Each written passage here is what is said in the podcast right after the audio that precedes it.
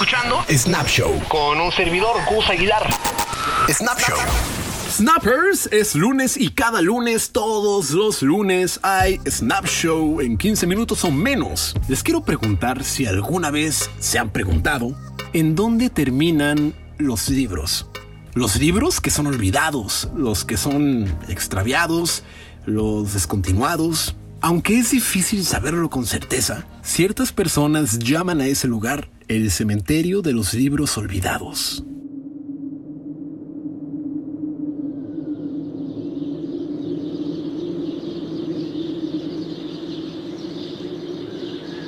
Daniel, lo que vas a ver hoy no se lo puedes contar a nadie, ni a tu amigo Tomás, a nadie, ni siquiera a mamá.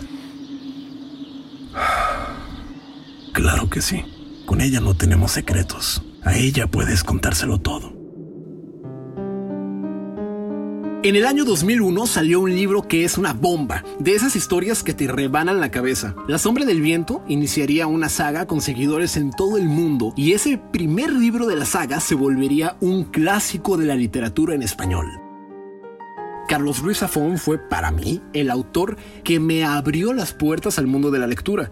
Las primeritas novelas que yo leí en mi vida, estando mucho más chavito, fueron novelas de él. Claro, o sea, novelas que yo quería leer, no esas que te obligaban a leer en la escuela que de pronto no tenías ni idea.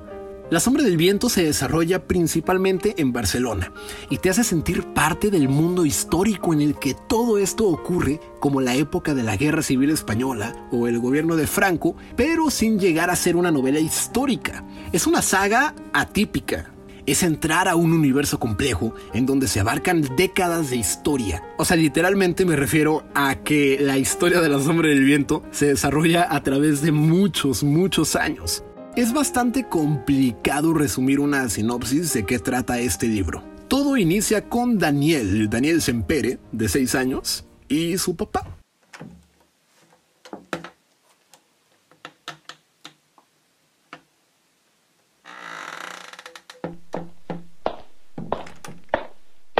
Buenos días, Isaac. Este es mi hijo Daniel. Pronto cumplirá 11 años y algún día él se hará cargo de la tienda. Ya tiene edad de conocer este lugar.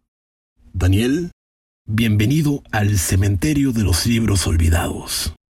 Este lugar es un misterio, Daniel, un santuario. Cada libro, cada tomo que ves, tiene alma, alma de quien lo escribió y el alma de quienes lo leyeron y vivieron y soñaron con él. Cada vez que alguien desliza la mirada por sus páginas, su espíritu crece y se hace fuerte. Hace ya muchos años cuando mi padre me trajo por primera vez aquí, este lugar ya era viejo, quizá tan viejo como la misma ciudad. Nadie sabe a ciencia cierta desde cuándo existe o quiénes lo crearon.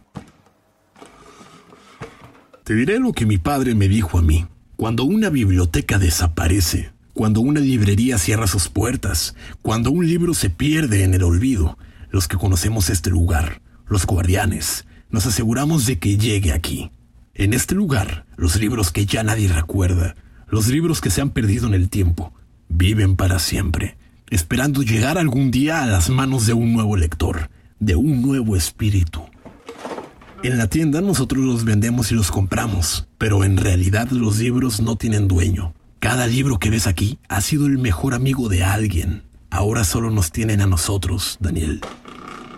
¿Crees que vas a poder guardar ese secreto? Mi mirada se perdió en la inmensidad de aquel lugar, en su luz encantada. Asentí y mi padre sonrió. ¿Y sabes lo mejor? Negué en silencio. La costumbre es que la primera vez que alguien visita este lugar tiene que escoger un libro, el que prefiera, y adoptarlo, asegurándose de que nunca desaparezca, de que siempre permanezca vivo. Es una promesa muy importante, de por vida. Hoy es tu turno.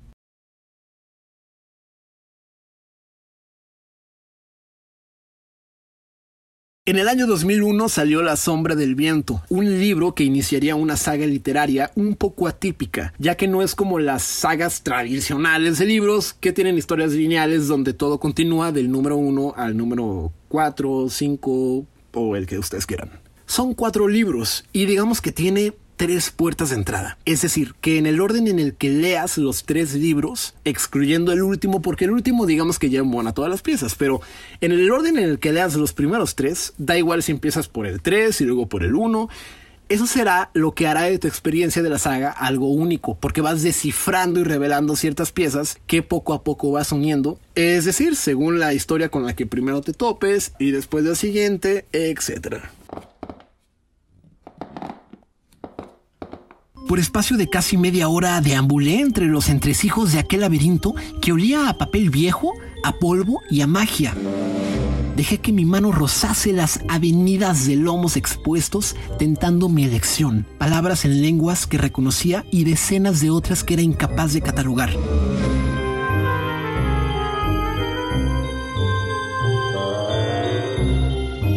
Recorrí pasillos y galerías en espiral pobladas por cientos, miles de tomos que parecían saber más acerca de mí que yo de ellos me asaltó la idea de que tras la cubierta de cada uno de aquellos libros se abría un universo infinito por explorar y de que más allá de aquellos muros el mundo dejaba pasar la vida en tardes de fútbol y señales de radio, satisfecho con ver hasta allí donde alcanzaba su ombligo y poco más.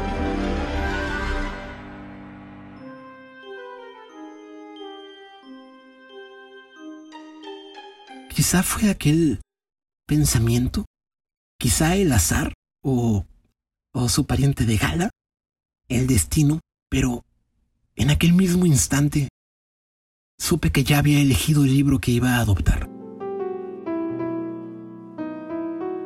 O quizá debería decir el libro que me iba a adoptar a mí. Se asomaba tímidamente en el extremo de una estantería, encuadernado en piel de color vino y susurrando su título en letras doradas que ardían a la luz que destilaba la cúpula desde lo alto. Me acerqué hasta él y acaricié las palabras con la yema de los dedos, leyendo en silencio. La sombra del viento. Julián Carax. Así es, la historia de un libro dentro de un libro. La sombra del viento es el primer libro de esta saga y el más exitoso de todos. Este libro existe en más de 40 idiomas y al autor, a Carlos Ruiz Zafón, lo han catalogado como una especie de sucesor de Miguel de Cervantes por el impacto que ha tenido en la literatura española. Digo, eso al final del día son opiniones, no, no quiere decir nada en realidad, pero sí habla mucho del impacto que ha tenido no solo el libro, sino él como autor. ¿Y qué pasa cuando un libro es muy, muy exitoso? Oh, sí, sé que tú y yo estamos pensando lo mismo. Y en muchas entrevistas, Carlos Ruiz Zafón ha dicho que ha rechazado muchas ofertas para que La Sombra del Viento se convierta en una película o en una serie. Esto es porque él agradece que el lector ya ha creado la película en su cabeza. Y algo que el autor ha pretendido es que leer la novela sea una especie de experiencia sensorial. Y la manera en la que describe muchas cosas dentro de la historia son sumamente cinematográficas. Y por ese motivo yo creo que las novelas tal como están y por ser además un canto a lo que es la palabra escrita, a lo que es el mundo de los libros, de los lectores, de los escritores, de los libreros. Yo creo que no pasa nada porque un libro sea un libro y nada cuenta una historia con la riqueza, con la complejidad, con el detalle y con la profundidad de una novela si está bien hecha y si está bien escrita. Interesante punto. Esas son palabras de Carlos Ruiz Zafón. No pasa nada que un libro sea un libro. Oigan, pero también les tengo que contar que existe un soundtrack. Safón también es músico.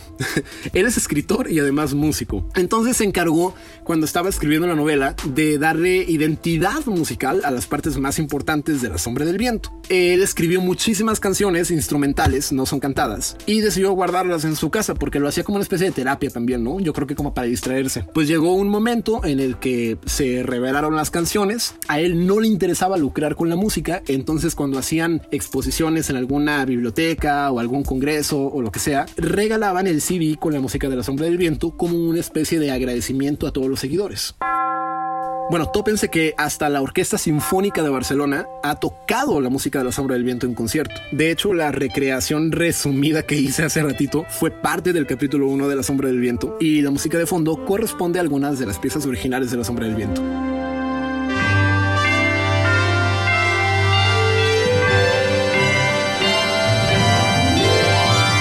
Todas esas canciones están en YouTube, ahí las pueden buscar o también las pueden descargar así directo para su compu en carlosruizafon.com por si les gusta, allí les paso el tip. Amigos míos, el viento tiene toda esa simbología de ese elemento intangible que avanza y se lleva a su paso todas las cosas de manera invisible. Pero aquí hablamos de la sombra del viento y aquella sombra de un elemento que no podemos ver ni tocar, solamente la vamos a descubrir si se mira con mucha atención y muy de cerca y nos sumergimos de lleno al libro. Snappers, durante todos estos días el tiempo libre está de nuestro lado y una buena forma de transportarnos a nuevas historias es leer o escuchar audiolibros. Hemos tenido el primer Snap Show de un libro y le dimos fuego a este tema, así que si ustedes tienen recomendaciones de libros, yo los leo con mucha emoción y en una de esas en el próximo Snap es de algún libro que ustedes me hayan recomendado. Disfruten La Sombra del Viento, ojalá la lean y si no, espero que les haya gustado mucho haberse transportado un poquito una pizca de lo que es esta historia tan difícil de explicar, tan compleja. La sombra del viento, amigos míos, es sobre todo una trágica historia de amor. Yo sé que no hablé de ella porque es bueno no saber nada de eso y toparse con esa gran historia. Em, es una historia de amor cuyo eco se proyecta a través del tiempo. Les va a gustar. Acá en Snap Show, pura cosa de calidad. Hasta el próximo lunes. Yo soy Gus Aguilar. Arrivederci. Snap Show. Con un servidor, Gus Aguilar. Snap Show.